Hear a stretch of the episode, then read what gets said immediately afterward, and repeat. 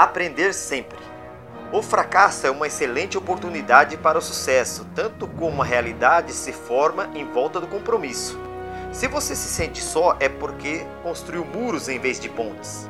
Nunca ore suplicando por cargas mais leves, e sim conhecimentos e ombros mais fortes. Lembre-se sempre que a medida da vida não é a sua duração, mas a sua doação com ela.